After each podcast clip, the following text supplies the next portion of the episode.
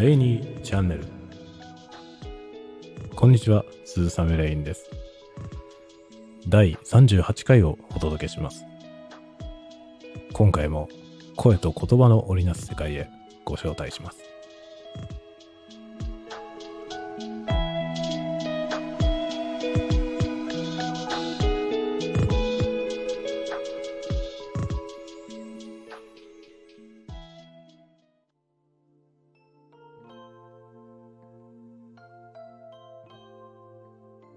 改めまして、こんにちは。鈴雨レインです。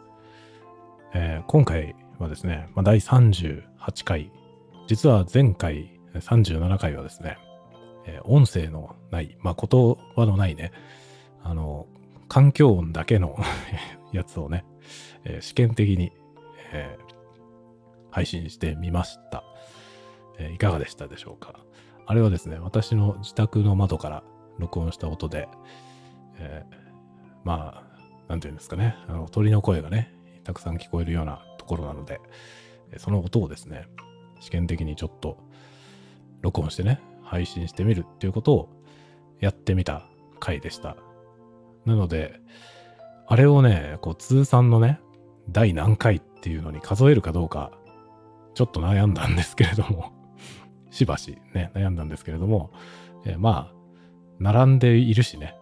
えー、数えた方がいいかなって思いまして、前回のあの音だけの、環境音だけのやつが37回ということになりまして、今回が38回ということにしました。まあ、どちらでも、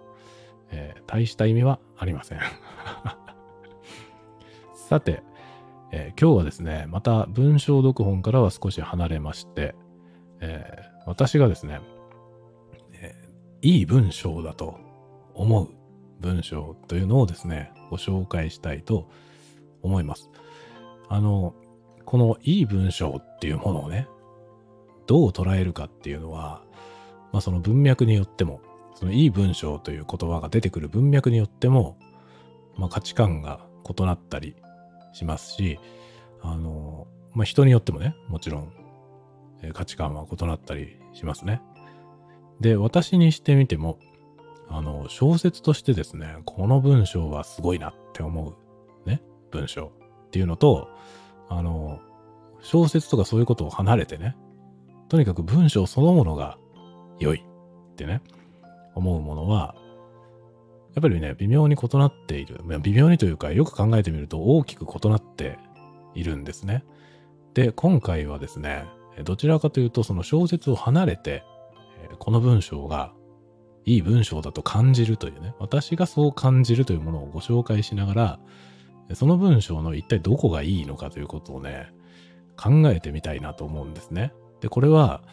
あの、実はですね、私の中でも結論は出ていません。なんか無性にね、いいなって感じるんですよね。感じるんですが、どこがいいのか説明しろと言われると難しいんですね。で、そういうものをですね、ちょっと読み上げてえ朗読してみましてですね、どこがいいのかをね、考えてみようと思います。多分結論は出ないと思いますが、ね、こうだからこの文章はいいんだっていうね、なんかこうはっきりした結論は出ないと思うんですけれども、一つ試みてみようと思っております。で、えー、今日ご紹介する本は、菅敦子さんの心の旅という本です。これはですね、春木文庫というね、えー、角川春樹さんの、えー、文庫から出ております。えっ、ー、とね、角から、角川春樹事務所というところが出してるのかな春樹文庫という文庫になってまして、ここはですね、あの、なんて言うんですかね、すごいね、ラインナップがやっぱりいいものが非常に多く、さらに値段が安めの傾向があります。ので、結構おすすめ。あの、何でもいいから何か読みたいなってね、なんかこの欲しい本があって本屋さんに行くんじゃなくて、ふらっと立ち寄って、なんか何でもいいからね、一冊買って帰りたいなっていうような時に、春木文庫のところに行ってね、あの、一冊選んで買っていくと、まあ、そんなに高い本はないと思うんですよね。春木文庫って多分ね、全般安めだと思うんですね。で、この心の旅という本は600円、定価600円プラス税となってまして、まあ文庫にしてはですね、標準的か少し安いぐらい、まあ、最近ね、文庫高くなってますから、600円だと結構安い方だと思いますけどね。まあそういったような感じで、ここの文庫から選ぶと、あの、割とね、あの、間違いがないというか、内容のね、良いものを安く買えるような気がしています。そういう意味で結構信頼しているレーベルです。私もね、あの、何も欲しい本がなくて、当てもなくね、こう本屋さんに行くことあるんですけど、で、やっぱりね、なんかせっかく本屋さんに行くとね、こう手ぶらで帰りたくないみたいなのあるんですよね。で、かといってね、2000円も3000円もするような本を予定もなくね、買うっていうのも、ちょっと重いなっていう気分があったりするので、まあ、そういう時にね、この春木文庫を見に行って、春木文庫の中からなんか一個買っていくみたいなことはね、割とやります。で、この本はね、そうではなくて、菅敦子さんの文章を読みたいなと思って買ったものですね。多分、私が菅敦子さんの文章に触れた最初の作品だと思います。あの、その前にですね、菅敦子さんをなんかね、雑誌のムックみたいなやつで読んだんですよね。あの、きっかけをね、全然覚えてないんですが、なんかの雑誌で、そのムックが紹介されてたかなんかだったと思うんですが、そこにね、ちょっとだけ載っていた菅さんの文章があまりにも素晴らしくて、こんなにすごい文章を書く人がいるのかっていうね、思って、その時初めて知ったんですね。この方をね。で、もう、あの、亡くなられていて、没後何年とかの企画で、その、ムック、ムック本みたいなのが出たんですけど、そのムック本も買いまして、で、それも読んでですね、で、多分、その、えー、普通に単発で出ている菅敦子さんの作品としては、初めて買ったのがこの心の旅だと思います。で、これのですね、プロローグを今日は読んでいこうと思いますが、プロローグだけでも結構ページ数がありまして、え何箇所か引きながらですね、まあ、素晴らしい文章なんだっていうことをですねえ力説したいなと思っております。ではまず、えプロローグの最初の方をですね、えー、何段落か読んでみましょう。いきますよ。えプロローグ。きっちり足に合った靴さえあれば、自分はどこまでも歩いていけるはずだ。そう心のどこかで思い続け、完璧な靴に出会わなかった不幸をかこちながら、私はこれまで生きてきたような気がする。行きたいところ、行くべきところ全部に自分が行っていないのは、あるいは行くのを諦めたのは、すべて自分の足にぴったりな靴を持たなかったせいなのだ、と。下駄がいけなかったのだろうか。子供の頃、通り雨に濡れたり、水たまりの泥が跳ねたりすると、足にハの字型の赤い模様がついてしまった。また、石ころに突っかけては鼻緒を切ったり歯が欠けたりした小さな塗り下駄のせいで、自分の足は完璧な靴に包まれる資格を失ってしまったのだろうか。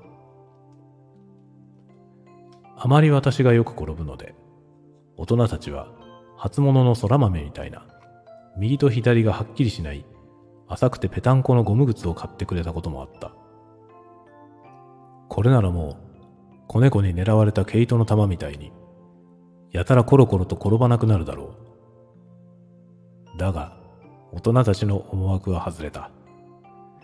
水色のゴム靴には木綿の裏地がついているのだが、それが歩いているうちに少しずつ剥がれて、足の下でくるくると巻いてしまったから、彼らが後ろから歩いてくる子供のことをふと思い出して振り返ると、私はとうの昔に脱いでしまった靴を片方ずつ両手にぶら下げて歩いていた。靴底がゴロゴロするくらいなら、裸足の方が良かった。というような、これがですね、最初の、えー、1、2、3、4段落文になります。もうね、あの、私はこの本を買ってきて、このプロローグのね、最初を読んだだけで、なんという文章なんだろう、これはと思ったんですね。あまりにも、なんていうのかな、ぴったり来るというかね。あの、大したことをね、別に書いてるわけじゃないんですね。で、まあ自分がですね、その、行きたいところ、行く行くべきところ、全部に行っていないという多分感覚をお持ちなんですね。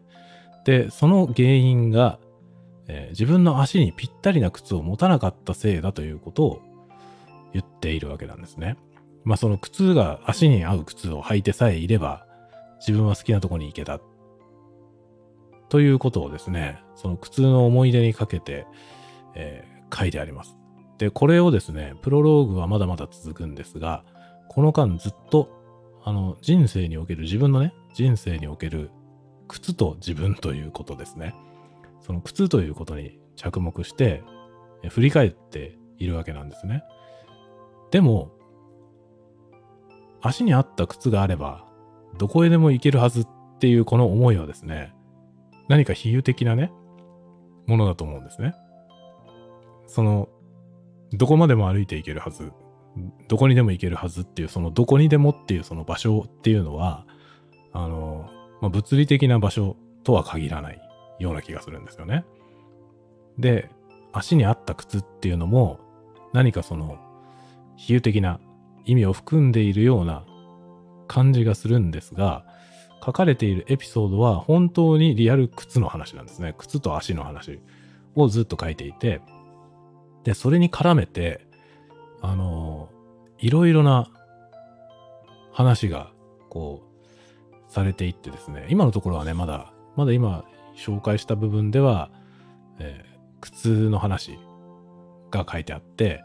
で、まあ、下駄がね、合わなかったというね。下駄、まあ下駄ってね、子供が履くには難しいですよね。歩くのがね。で、それによって、まあいろいろ、あの、転びやすかったというようなことを言ってますね。で、それが転びやすいから、まあ大人たちはそれを見てね、やっぱり、まあ、下駄はやっぱ合わないのかなって普通思いますね。それで、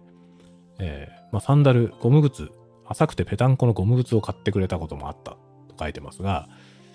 これなら転ばないだろうと。って言って用意してくれたその靴もですね、大人たちの思惑が外れたということで、まあ、これを履いても、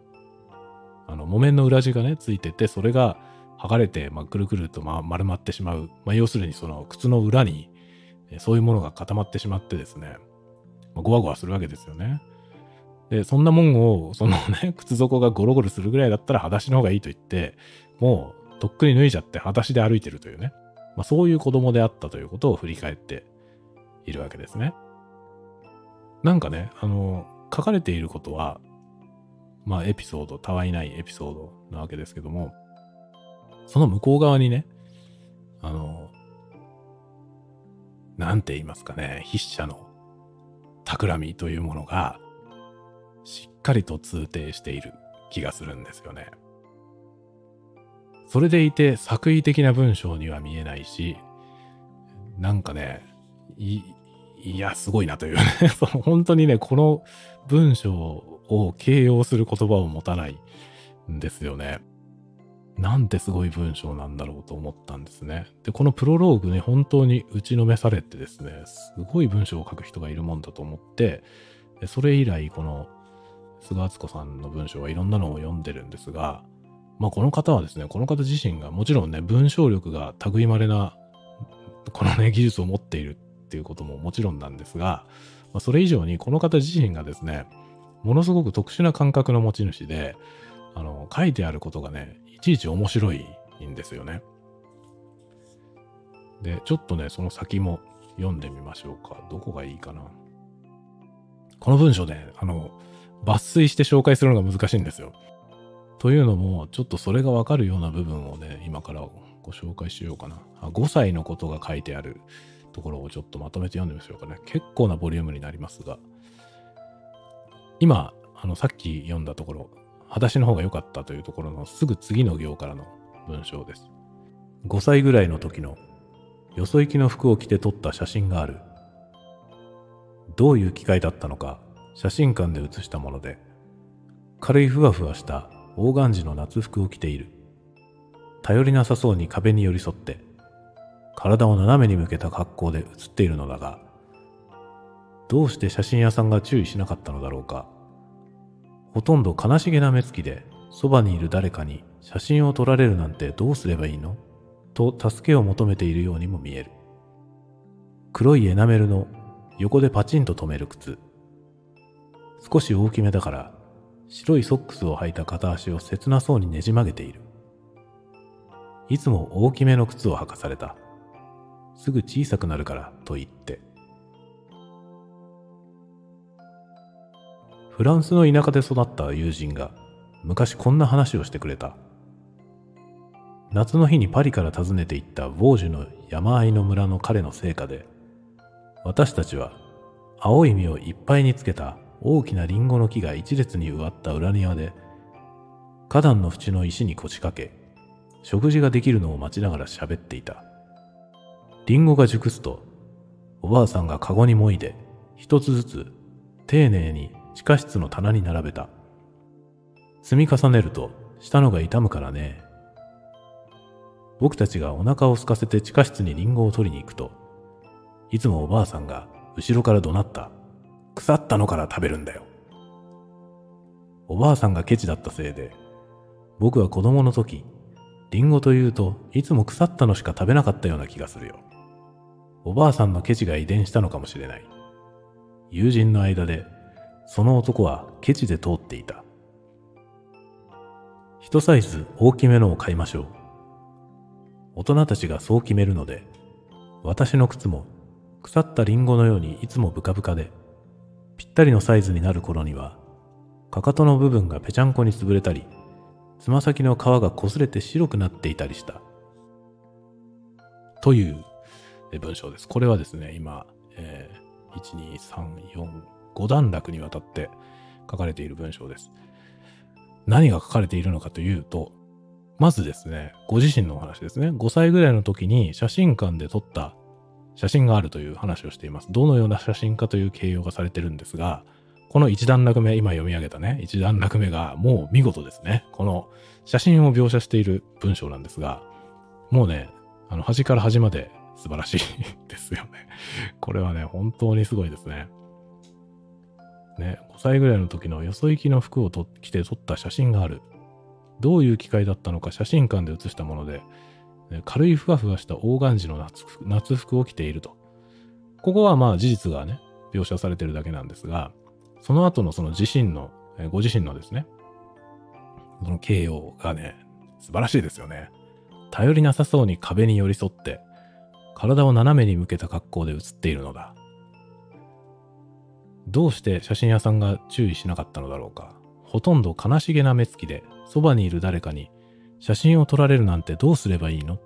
と助けを求めているようにも見える。もう何て言うんですかね。どんな様子の女の子なのか。わかりますよね？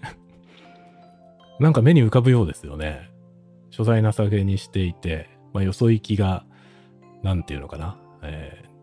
ー、馴染んでいない感じ。写真館で写真を撮るというその行為そのものが、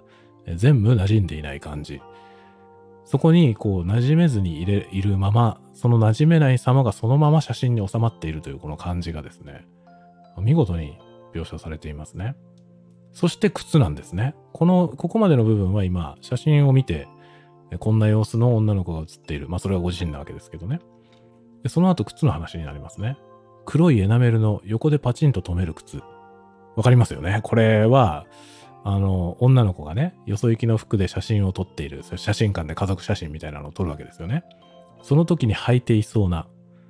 黒いエナメルの横でパチンと止める靴はみんな頭に浮かぶような気がしますが、ね、それが少し大きめで、白いソックスを履いた片足を切なそうにねじ曲げている。まあ、さっきの頼りなさそうに壁に寄り添っている女の子の足元が、そのようになっているわけですよね。もうトータルでね、まあ、全てがマッチして、もうその写真が自分の手元にあるかのような文章ですね。そして、いつも大きめの靴を履かされた。すぐ小さくなるからと言って。子供の頃ありがちじゃないですか、これ。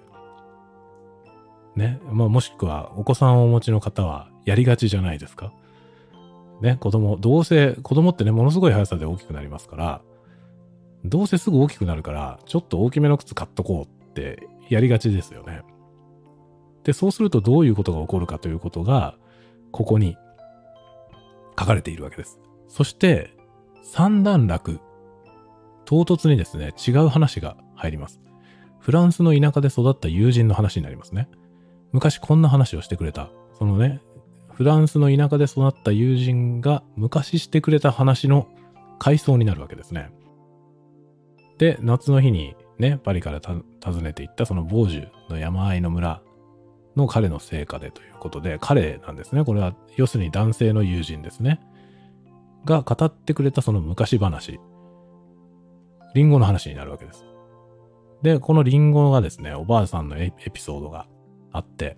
まあ、リンゴををね、たくさん保管しているから、古いやつから食べろと。これもありがちですよね。まあさすがにここに書いてあるみたいな、腐ったのから食べろってことはないですね。ね、子供がリンゴ食べようとするときに、腐ってるのから食べなさい食べなさいよとは言わないですよね。まあ腐ってるのは避けて、なるべく傷みそうなやつから食べてねっていうようなことはありそうな気がしますね。そうするとどういうことが起きるのか。常に食べるリンゴはですね、食べ頃を過ぎたもの。今まさに美味しいってものは食べずにですね、もうすぐ傷みそうなやつばっかり食べることになるわけですね。今まさに食べ頃のやつは、まあ、それより古いものがある以上、後回しになる。そうすると、その食べ頃、今食べ頃のリンゴにたどり着く頃には、そのリンゴはですね、ちょっと遅いものになっているわけですよね。そして、翻って戻ってくるわけですね。1サイズ大きめのを買いましょう。もうね、この戻ってき方も見事なんですよね。おばあさんのケチが遺伝したのかもしれない友人の間でその男はケチで通っていたという文章を一つのね、この、まあ2行にわたるこの一段落を挟んで、一サイズ大きめのを買いましょう。急に靴の話に戻ります。大人たちがそう決めるので、私の靴も腐ったリンゴのようにいつもブカブカで、この腐ったリンゴのようにいつもブカブカっていうのは、このリンゴのエピソードが挟まっているからこその表現ですよね。見事な、なんというかものすごくインパクトのある文章ですけど、この一つ前のリンゴのエピソードがなければ意味不明なわけですね。で、このリンゴのエピソードを挟んだことによって、このような表現が出てきて、ね。で、ぴったりのサイズになる頃には、もう古くなっちゃってるわけですね。ちょっと早めに大きいのを買ってもらってるので、ぴったりサイズになる頃には、かかとがもうね、かかとの部分がぺちゃんこに潰れたり、つま先の皮が擦れて白くなったりしていた。という。わかりますかね？この感覚。このね、靴が合わないというね。その靴が合わない話から始まって、その靴の合ってないぶりを、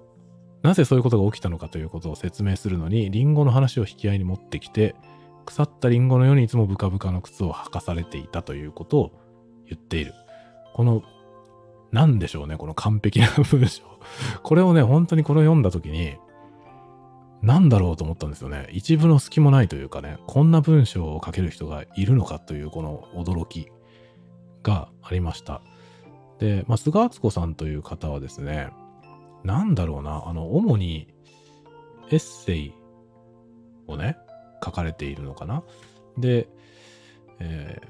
まあ、プロフィール的なところをご紹介すると、この方はですね、あの、イタリアのね、イタリア語の堪能な方で、えー、ローマに留学、留学して、その後ミラノに在住と書いてありますね。で、日本文学を多くイタリア語に訳したということで、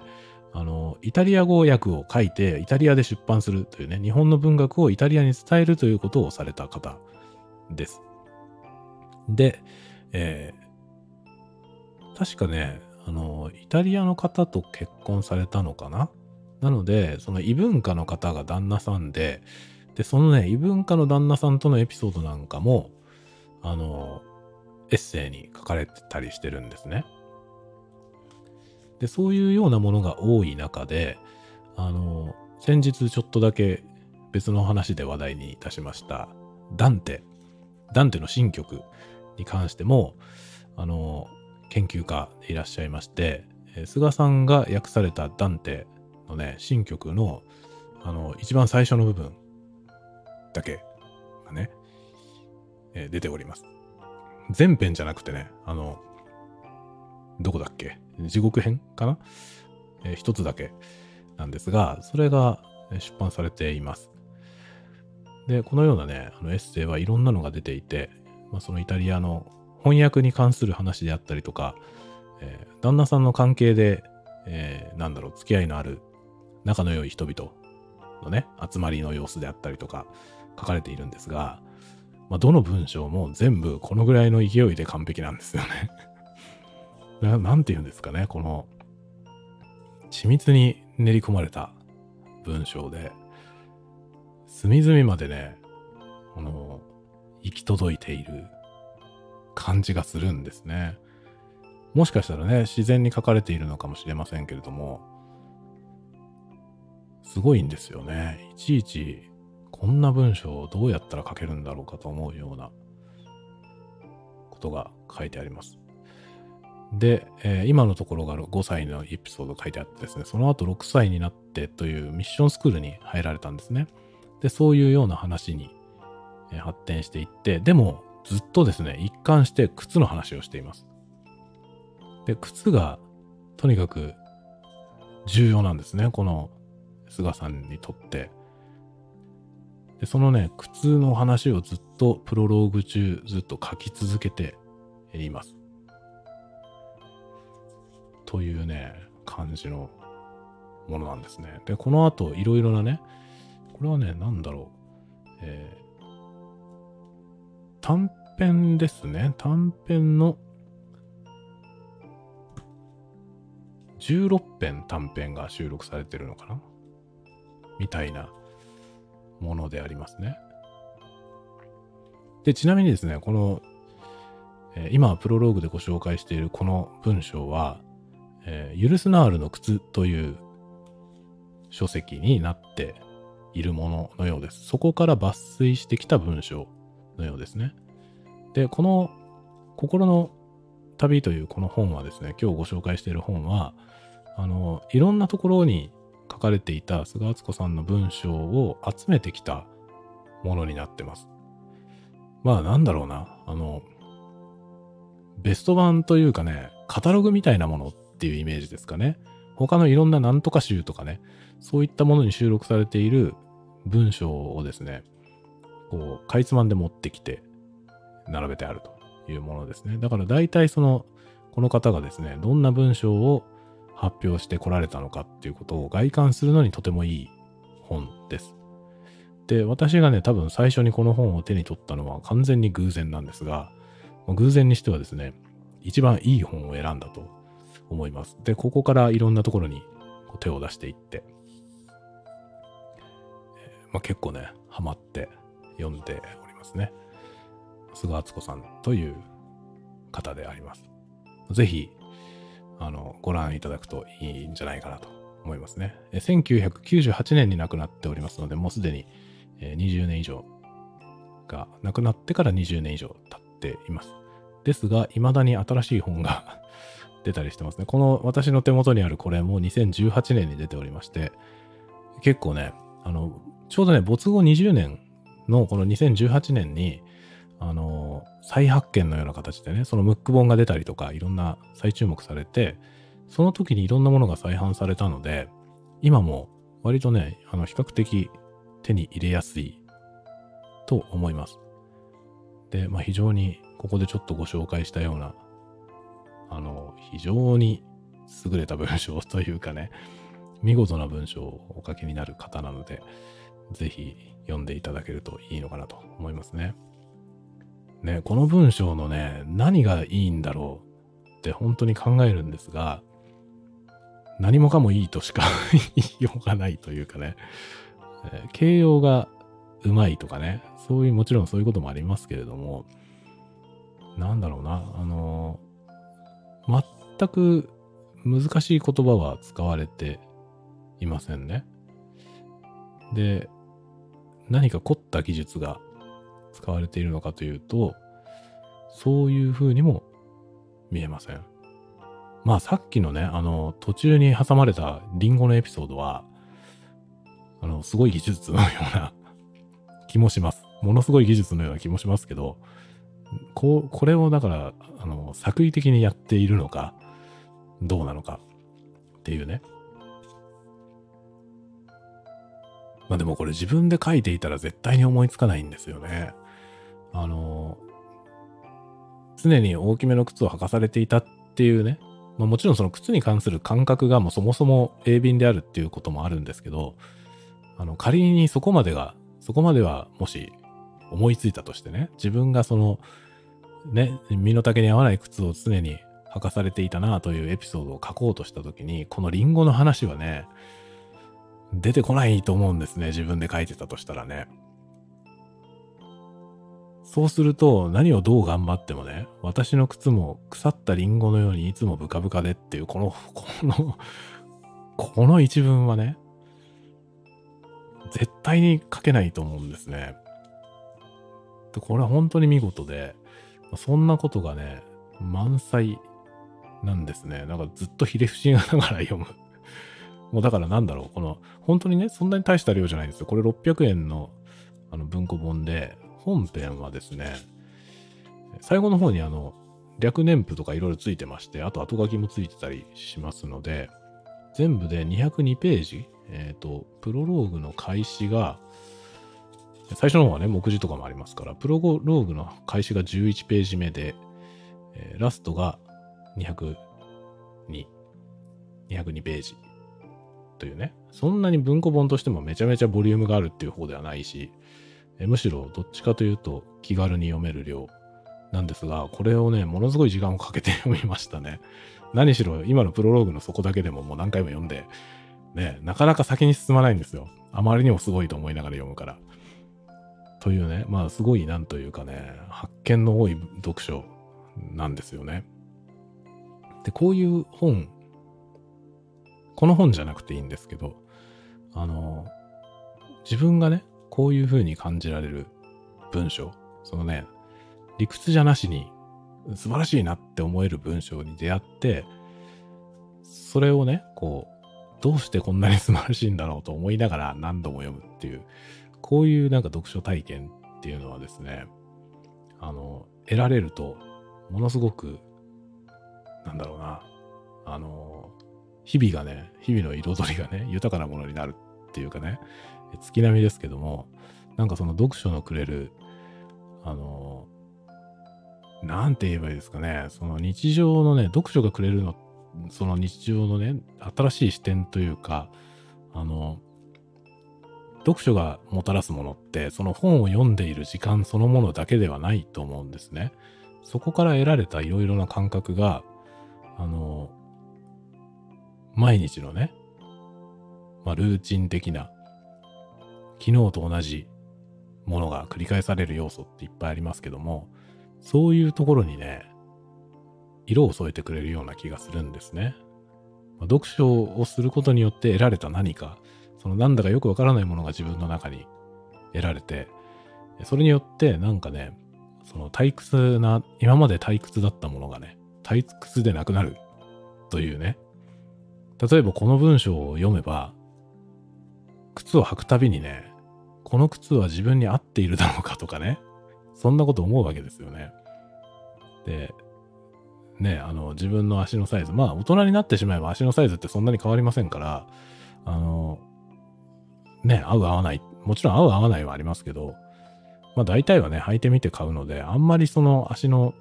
自分の足に合わない靴を履いて暮らすってことはないと思いますが、ね、子供時代、そういえば、みたいなことを思ったりとかね。一つ一つ何でもそうですね。靴っていうのはこれはもう本当に比喩だと思うので、まあ、自分のその生活の端々にあるいろいろなものが自分のサイズに合っているのか、まあ、身の丈に合っているのかっていうようなことですよね。で、それが合ってないことによって、あの、不都合が生じていないだろうかっていうようなこととかね、そういう視点をくれますよね。ね、それにこのなんだろう、たくさんあるリンゴの痛みそうなやつから食べるっていうようなことってやってるよなっていうね。そうすると、一番食べ時を逃してるんじゃないのっていうことごとくずっと食べ時のものを逃し続けて、ちょっと古いものから食べ続けてるとね、いつも古いもの食べてるってことになりはしないかというね。あるんじゃない？そういうことって、ちょっと思ったりしますね。ね、というわけでね、この、まあ、何気ないこの読書が、何か、かけがえのない何かをくれるという。ね、まあそんなことは多分ね、あの、日常的に本を読んでる方々は、ね、分かっていらっしゃると思いますし、それぞれのその大切な読書体験お持ちだと思いますが、あの、忙しい日々が続くとね、どうしてもこうゆっくり本を読む時間とかなくなってきて、本もね、とにかく数こなすみたいな読み方に、ね、なりがちですから、なんかこのね、本当に文章そのものをね、一文読むたびに、ああって言いながらね、うまいなって言いながらこう戻ってももう一回読んでとかね、なんでこんなうまいんだろうって思いながら読む、こういう時間はとても素敵なものだなと思ったりします。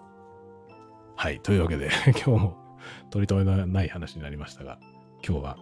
え、菅敦子さん、心の旅という本をご紹介しました。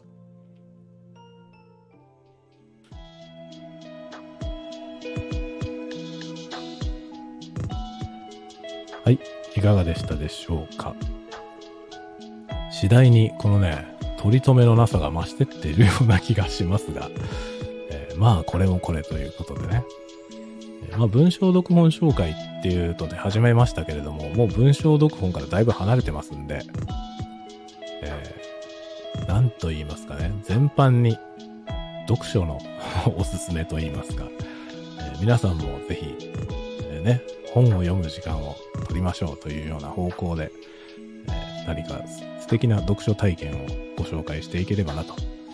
考えたりしております。というわけで、今日はこの辺にしたいと思います。では、また次回まで。皆さんが穏やかな時を過ごせますように。